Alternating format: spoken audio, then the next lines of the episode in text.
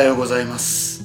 おはようございます。今日もね祭日ですけれども朝からですね、えーライブ配信やっていきたいと思います、えーまずですね自己紹介しますと Now& ボイス編集長の西口義弘です。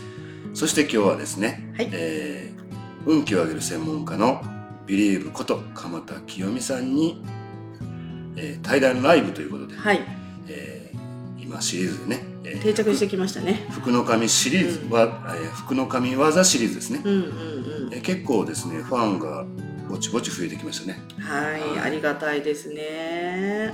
今日はねどんな神業かということで、はいえー楽しみにしていただけたらいいと思いますはい、ということではい。あ早速おはようございます。あさかさんおはようございますいつもありがとうございます、おはようございます。今日ははい、私朝からまたはい、内上さんにねはい。今日21日でしょ？素晴らしい。1日から行きましてねちょうど21回目連続で素晴らしい行。かせていただきましたはい。なんか朝からウキウキしてねうん。どんないいことがあるのかなみたいなうん感じなんですけれどもうんなんかこれね、あの、本当私毎日行くんですけど、はいあの、ある方がね、ええ。言われてたんですよ。あるところのうちの他のうん。ところの勉強会でもうん。してるところがあってね。うん。で、私ももうこれは絶対毎日行くことをお勧めしてるんですよね。うん。で、ある方が言ったんですけどね、うん。あの、まあ年配の方ですよ。はい。なら、神様参りしてたらね、うん。神社参りね、うん。氏神さん参りしてたらね、感謝がめっちゃ溢れてきたって言うんですよ。うん。で、それまでね、うん自分はこう、恨みとか、うん。羨ましいとか、うん。めっちゃあったんですって。人に対してね。あったんですって。うん。確かにね、顔全然神々しくなられててね、うん。それがね、巻いてるうちにね、抜けたんだって。ほすごいことじゃない？うなるほどね。その恨みつらみって、あると思うねんね。人のこと羨ましいと思ったり気持ちとか。うんないことないと思うねうんん。絶対。うんでも、その、こう感謝ってすごい簡単なようでうん難しいんだけど、目に感謝ってね、私はこう定義してるんですけど、うんあのーよくいろんな人にも感謝しますとかって言うじゃないですか。はいあのー感謝の一つは、うん目に見えないことにまで感謝できると感謝するっていうイメージなんですよ。うん。目に見えることだけじゃなくて。なうん。目に見えないこと。うん。だから多分きっとその方がそうやってポロッとおっしゃった中には、うん。今まで見えてて、うん。見えてなかったことも見え始めたんだと思うんですよ。なるほど。だからその感謝で、うん。そのウキウキして、うん。楽しくてしょうがなくて、うんっていうのが、これね、実践せんともちょっと頭で考えてもちょっと難しい。ちょっとわ感覚ねうん。わからないですかね最初はそうそう、うんあのやってみると、うんすごいわかるんですけどね。うんで、私はどっちか見えるタイプじゃないんですよね。うんきどっちかっていうと超、超の方なんですね。聞こえるタイプの人なんですよ、どちらかって言ったら。見えないけど、たまに聞こえる人なんですよ。で、その大事な時とか、そういう時に私は21日前りなんてね、うんあの、本当は21日参り、もっとやる方法は、うん。実はその、ご神言があってね、はい。あの、ちょっとやり方があるんですよ。21日参りの氏神様参りっていうのはやり方があって、まずは100日、うんまずできるっていうことがまず前提だけど、うん。あのー私はそれを、まあ、やったことがあるね、うん。その21日前のご信号があって、ある法則があって、うん。その通りにしなければいけないっていう法則があるんですね。あるんですね。あるんですよ。僕全然知らずにただ単に言ってました。まずそれをね、100また続けていかれると、うん。また次のステップっていう感じになると思うんです上がれるんですね。上がれるんです、上がれるんです。で、その時に私はね、21日目怒られました、神様に。おお前何しとんねんって。うんそれはなんで怒られたかというと、うんもっと自分の使命を果たせとうんいうことで怒られたんですよ。私21日みんな完了したらなんかすごい、あのーいいことがなんかあってみたいなうん感じであるから、うんそうでめっちゃ期待してたんですよね。だから期待したからかもしれない。あ何があるのか期待したらダメなんですか？わからない。わからないよ。ダメかどうかわからないよ。うん。私は、でもね、怒られた人は私だけなの。でもね、うん。あのー人間界もそうやと思うねんけどうん。多分神様界も多分一緒でねうん。怒られるって悪いことじゃないのよね。うん。だって目にかけてもらってるからうん。怒られるわけじゃない？うんうんうん。そうだね。私はだからあ、うん。すごい神様にうん。目にかけてもらったなって感じた瞬間やって最初はびっくりしたよ。うん。ほらーって聞こえてきたから。ほらーって聞こえんの？うん聞こえてきたから ええーってなって。うん。うん。そう。なのであのーなので、えーご神言とおっしゃってますけど21ね。ああカズさんのそうそうそう。コメント入ってました。えー、信言？そうあるんですよ実は。あるんですね。氏神様を参るためのご神言ってちょっとあるんですけど、ちょっとやっぱり公ではちょっとお伝えはちょっとできないんですけどこれに関しては。だけどまずはうん。うん最初はそんなこと別にいらないのでうんまずは100日続けるだけでも21日続けるだけでもすごいよ。続けられないからなかなか。そうですね。21日続けられたも100日はもうできたようなもんで。うんだって21日その氏神さんのその時もねうん。何人か一緒にやってましたけどうん。ほとんどあ1日抜けたとか言ってうん。またやり直しなんですね、そうなると。うん。また1から数えないといけないです1日でも抜けたら。うん。ってなる人がほとんどでねなるほど。21日満願できる人って結構少ないんですよ実は。21あ日ですら。うん。うんうんうん。だからそれはすごいことですよねなので本当にあのまず神様に喜ばれるっていうことなんですけどね。はい。まずちお近くにあの日本の場合ね、うん。大体歩いて行ける距離か大体近くに大体神社って配置されてるんですよね。はい。はい。もうそもそも神社ってそもそもあのなんていうのかな。えっ、ともともとは土地を守るためにうん。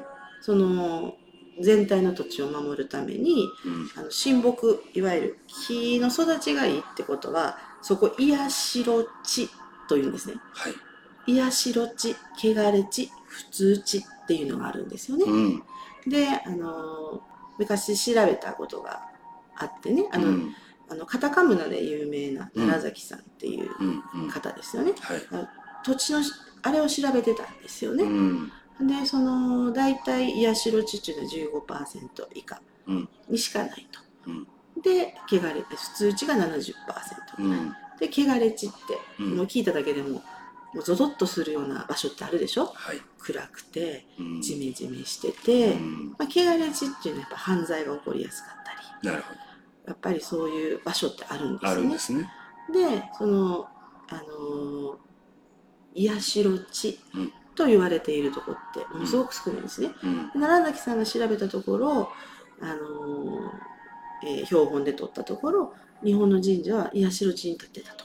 なるほだから昔の人はどうん。その多分土地のエネルギーを分かって建ててるんですね。うん。ただ移動してることってよくあるんです神社って。はい。だから癒しの地から外れてることはよくあるんですうん今、うん。だから移転してるとほぼ外れてる可能性が高うん。いであのお寺に関しては、えー普通地にもかなりあったっていうデータがあってね。うんなのでもともとその人間って自然の力を、あのー肌で感じるたくさんハートを押してもらって。あありがとうございます。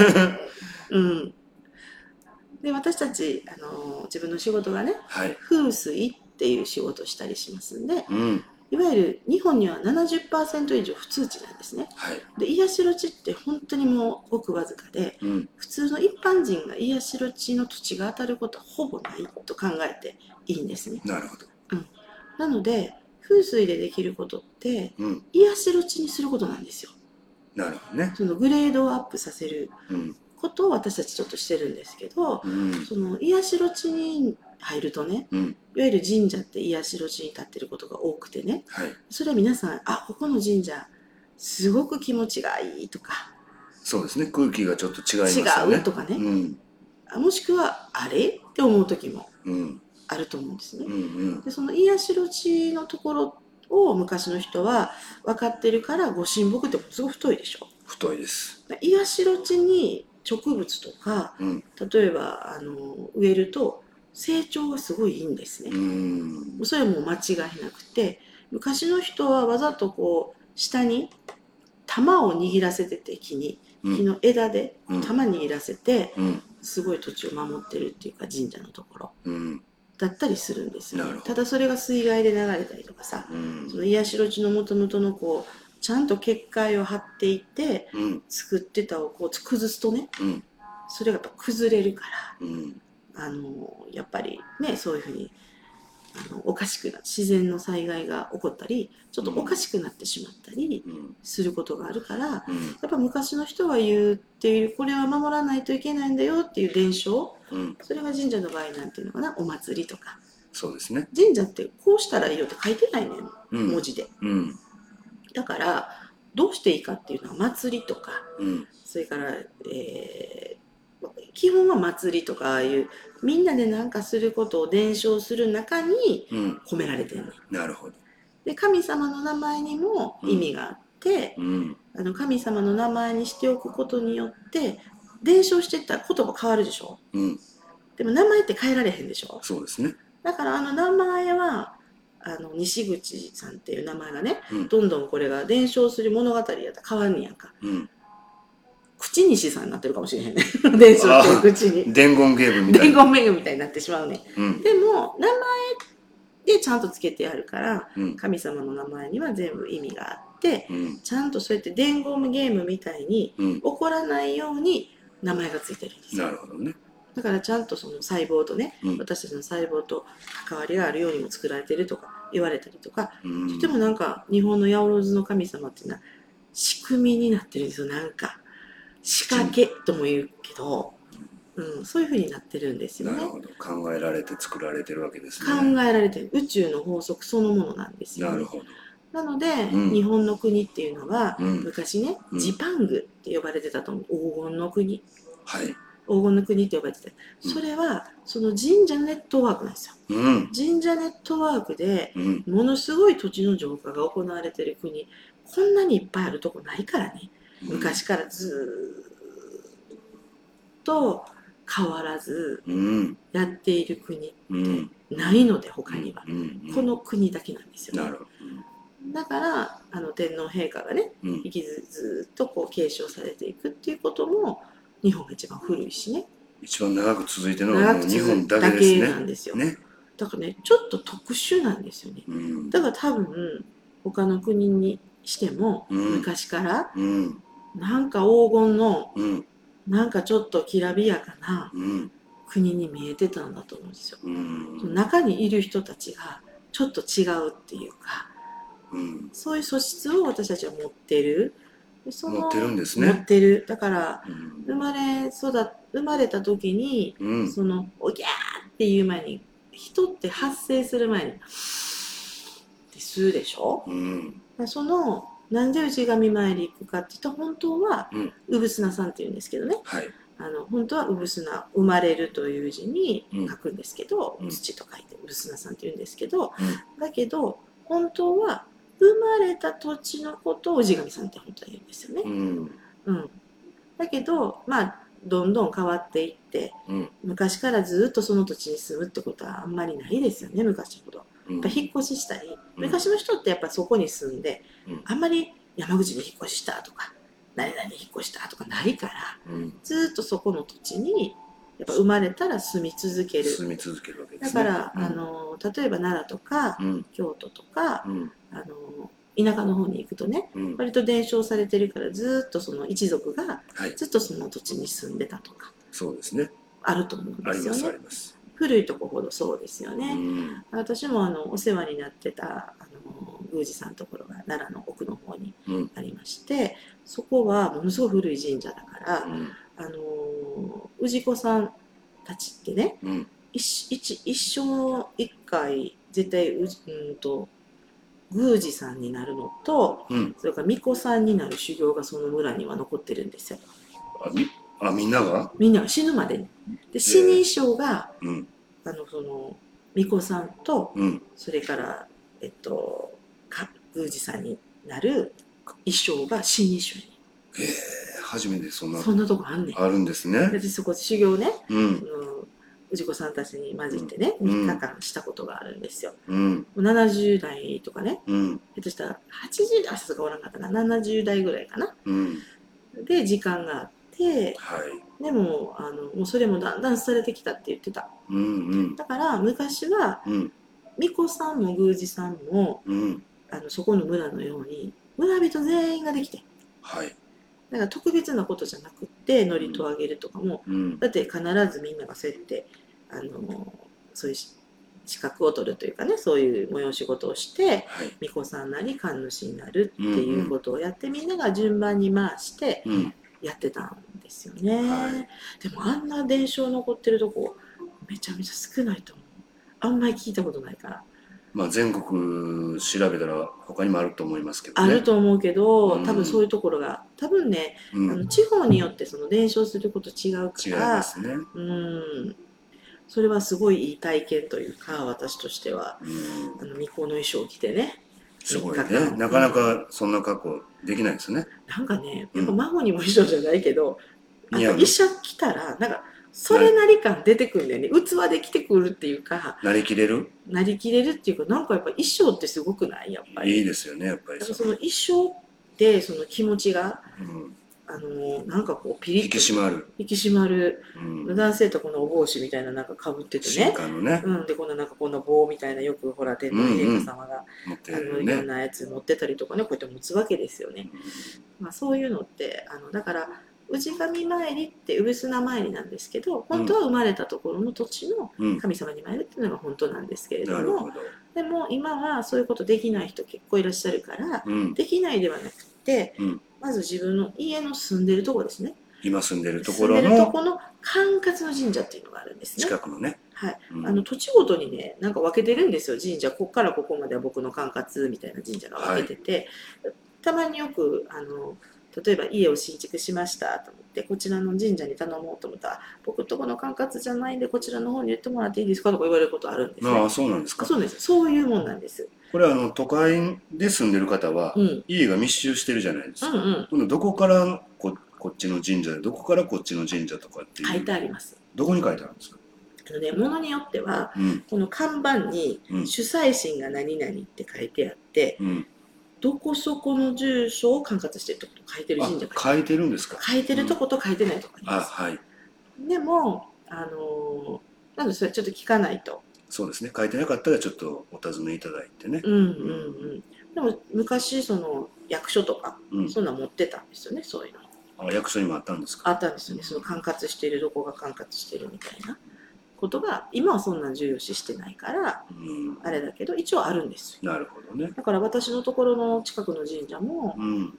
あのえ多分川挟んで向こうの方の土地まで入ってたからうん多分向こうの川挟んでたら感覚的にこれ多分自分とこの氏子の神社とは気づいてない人結構いるんちゃうかなって私は感じててうん。昔はねうんでそのお菓子屋さんがあってうちの近くにうん。昔の古地図を持ってらっしゃってねはい。ならつながってたから昔はなるほど。だからそうなってたんやそやね。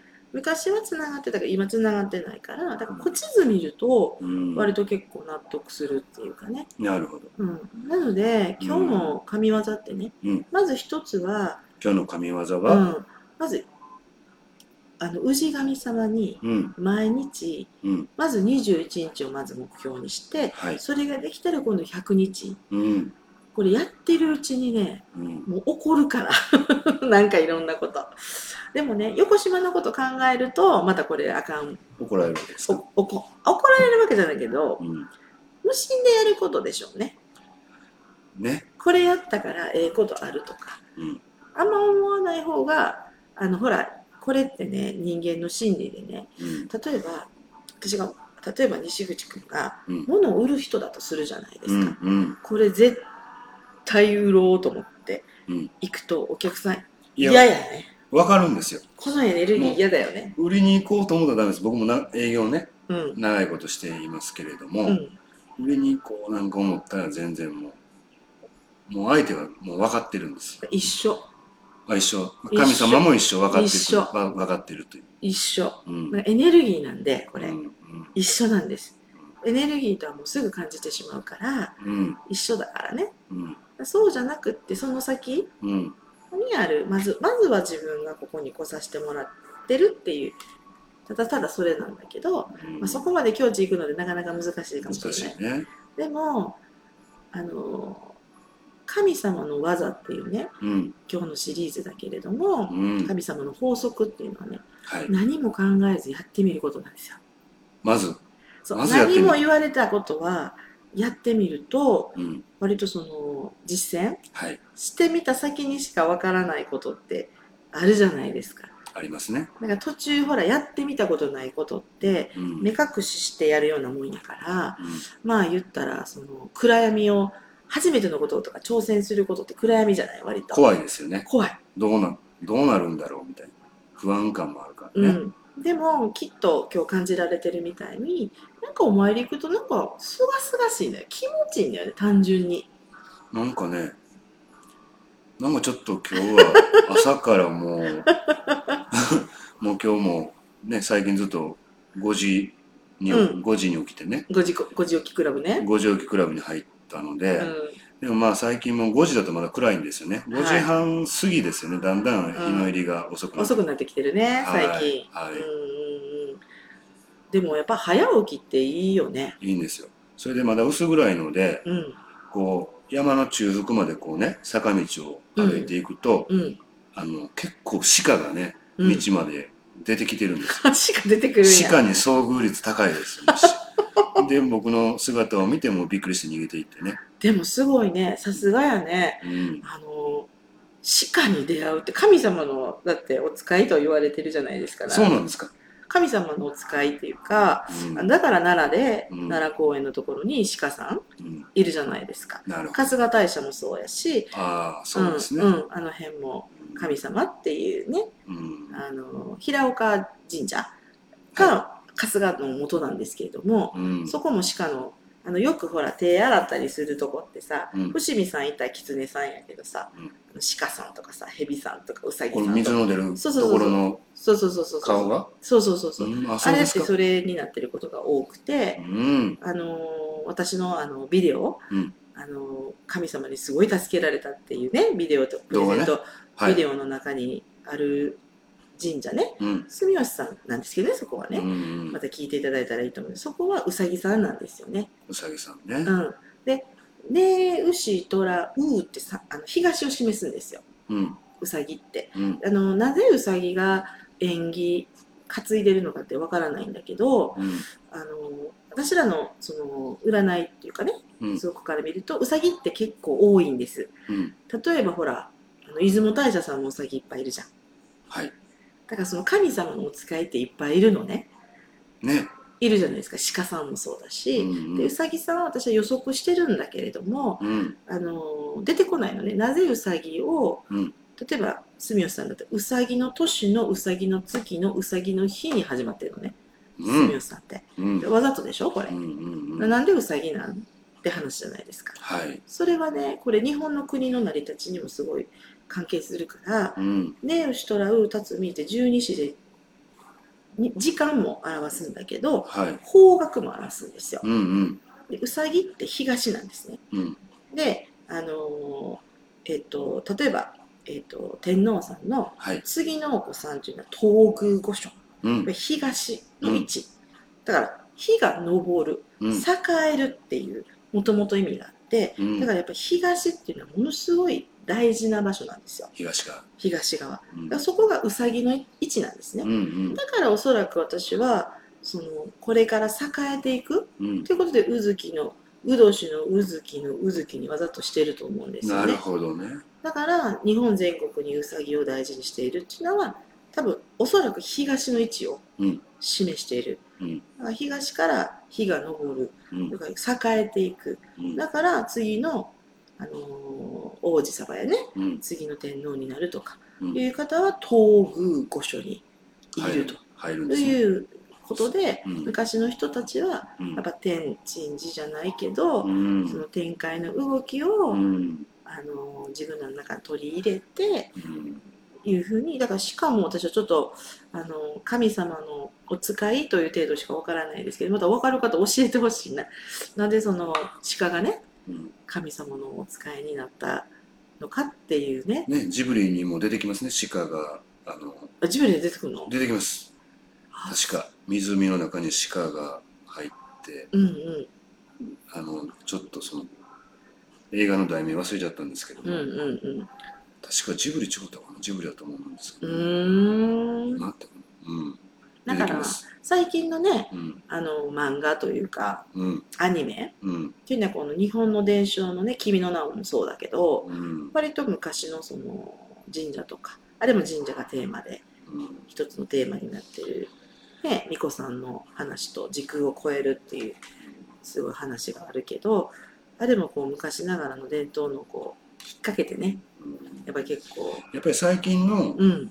あのまあ、若い人たちはですね、うんうん。うんその神社のそういうなんていうかうんうん。あまりこう忘れてるというかね、うんうんあまり気にされない人も多いんじゃないですか？うんね多いけど、うん。漫画の影響大きいと思う。うん結構あのー下鴨さんも私もアニメとかすごい詳しくないけど、そのアニメからうん、来るようになったとか「君の名もそうですよね。あれで神社来るようになったとか、あそうか神社巡りされてる女性の方多いですもんね、うんうん。そういう意味ではやっぱり女性の方っていうのは感覚がうん、鋭いっていうかね。でこれねうん。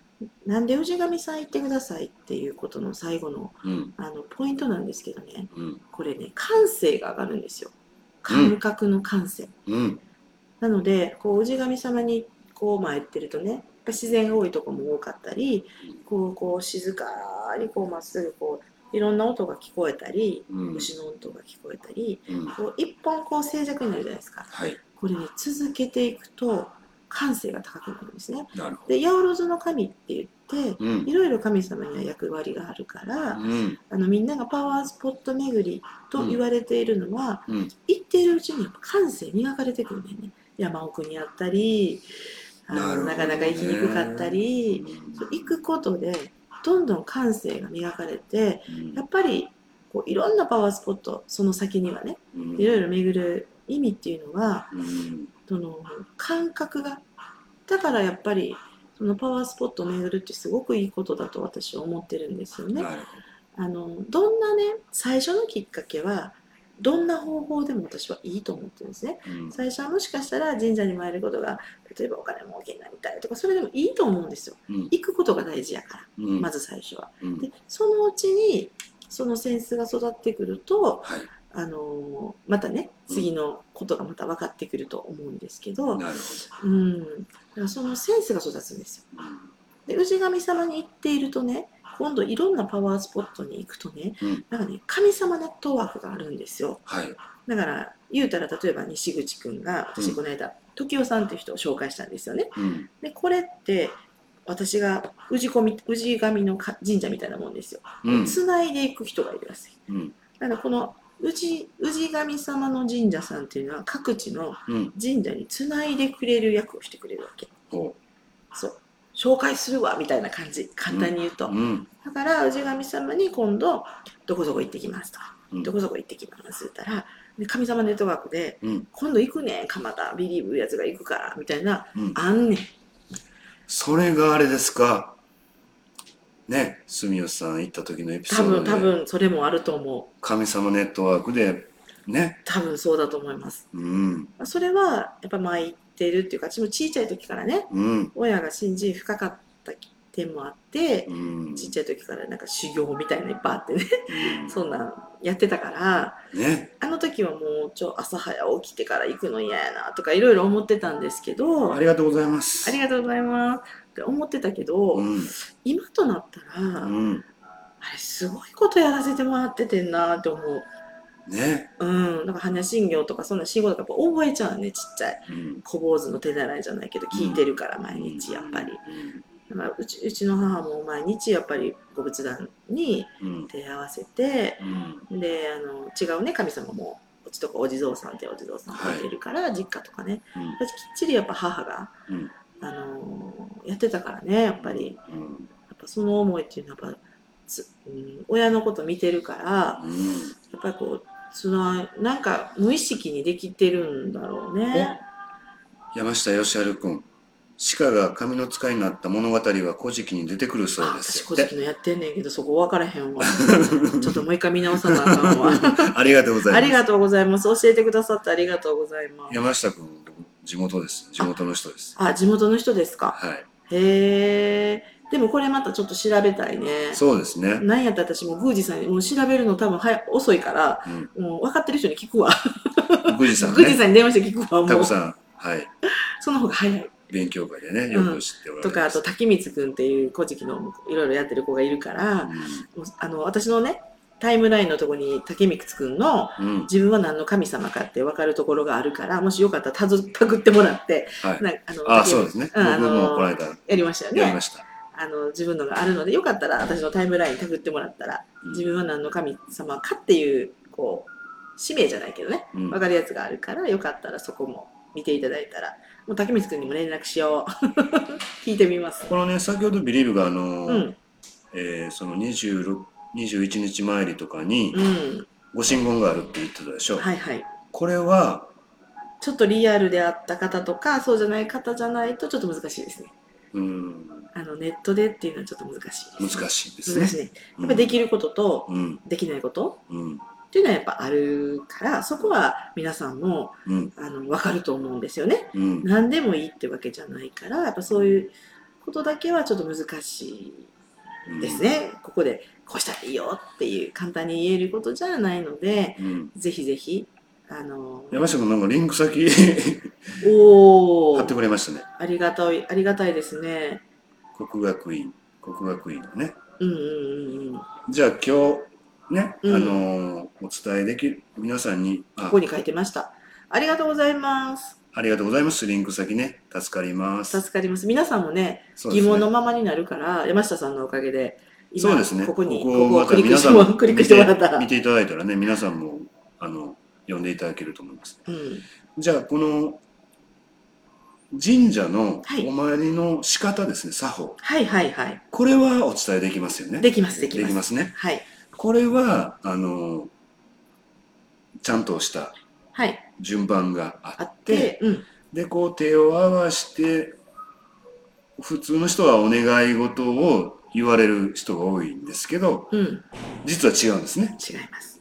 そんなことを、こう順番をね、テンプレートにあのまとめたもの、うん。これはあの皆さんに欲しい方にはプレゼント。無料でね、うん、無料でプレゼントしても、ちゃんと紙に、あの、私が書いたものを、うんしぐちゃんがきれいにしてくれて、テンプレート、PDF にまとめました。はい。そして、もう一つ、うん。なんでそんなに神社神社って言うのかなって思ってる人もいるかもしれないんですけど、ど、なるほど。この鎌田先生が、うんその、衝撃的なね、うん。その、もう子供の時からずっと神社にお参りご参拝されてて、うん衝撃的なエピソードを助けてもらったというかね。うん、私はね小さい時は神社は行ってないんですよ。ああ、そうなんですか。あのえっ、と仏教系だからああ、そうか、そうか。仏教系なんですね。うん、で途中からなんですけれども、うんただその神社ネットワーク神社だけじゃなくって神様ネットワーク。そうそう神様ネットワークっていうの。が、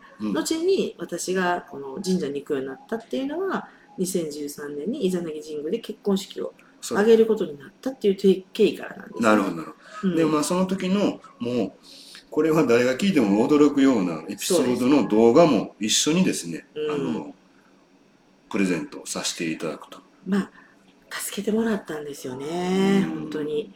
うーんまあ、そういうこともありましてね、今うん。ね、あの、うん。運気を上げる専門家としても46年目ですか、父の代からですね。はい、されておられますので、うん。もし皆さんも、その、神社のね、うん。参拝する、あの、正しい、このお参りの仕方の作法ですね。はい。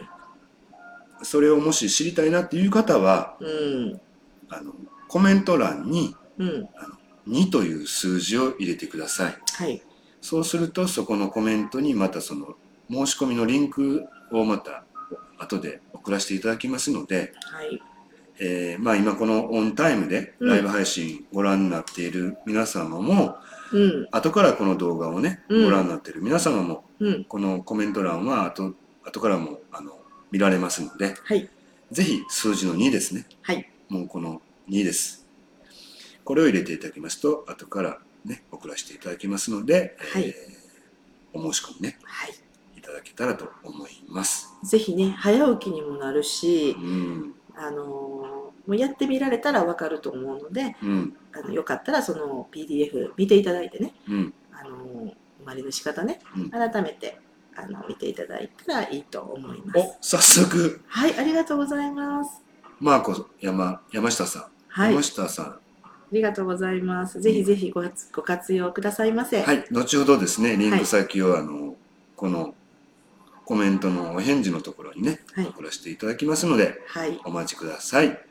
ということでねはい、今日は、はい、えー、氏神様にうん、毎日まずね、行こうと毎日連ねうん。行こうという、これをするとそうです。感性が磨かれると。センスね、センスね、その、うん、感性のセンスが磨かれますね。うん。もう間違いないです。なんで聞こえるの見えるのっていろいろあると思うんですけれども、うん、そういうのもやってみられたらわかると思います。うんはい。ぜひぜひ、ということで。いろんなことを教えてくれるから。まあこれからの方もはい、あの一緒にねはい、あのやっていったらいいかなと思いますし、はい、感性もセンスも磨いていただいてはい、より良い人生をねはい、お互いにね、ね、まあ自分が輝いたら、うん。あのその波動っていくから、いきますね。だから結局は世の中が良くになるっていうか、そうですね、うん、自分がワクワクそんな感謝なんてね溢れるようななってたらええことしか起こらんわ。ほんまですね。ええことしか起こらん。でもし今日ね神業聞いてね、うん。初めてご覧になったなっていただいた方もはい。いいなんかすごくためになったなっていうことであればですねぜひともこのハートマークはい。あのいいいいねボタンの横にあります。赤のハートマークをねれたくさん押していただけたら嬉しいです。はい。そしてねあのぜひとも他の人にも伝えたいなということであればぜひともシェアをねシェアボタンっていうのがあるんですよ。このはい。一番左端ね、はいはい。これを押していただけたらまた嬉しいな、うん。まあ、より多くの方にね、うん。あの届けたいなっていう。そうですね。ね。ああ嬉しいな。ありがとうございます。あくれてくれた。ありがとうございます。めっちゃ来てきた。めっちゃ来た。めっちゃ来てきた。ありがとうございます。より多くのあ方に幸せになっていただいて、うん。まあ、日本中が幸せになればいいなっていそうですね。これからまだまだねめられて世のおります、中私あのまた開運のねうん。情報を上げてますので、うん。皆さんあの1月から12月生まれの方、うん。またそこも Now& ボイスのあの西口くんのホームページの方にですねあのそういう開運の情報を入れてますので開運ポイントね。これはあの新月と満月月2回ですけれどもはい。そのタイミングであの開運ポイントをねアうん。ドバイスしていただいてますので、そうですね。それも参考にいただいて。そう。これからちょっと激震が起こるような世の中になってきますのでうん。ぜひともですね、うん。あの自分自身の波動を上げるっていうのはとても必要なこと、うんあの自分の中からね何かがあるからじゃなくて湧き起こっていくっていうのはあのこれからのあの世の中の激震の中にこれから来ますからうん。その旨はちょっと書いてあるんですけれども、うん。あのそれぞれうん。1月から12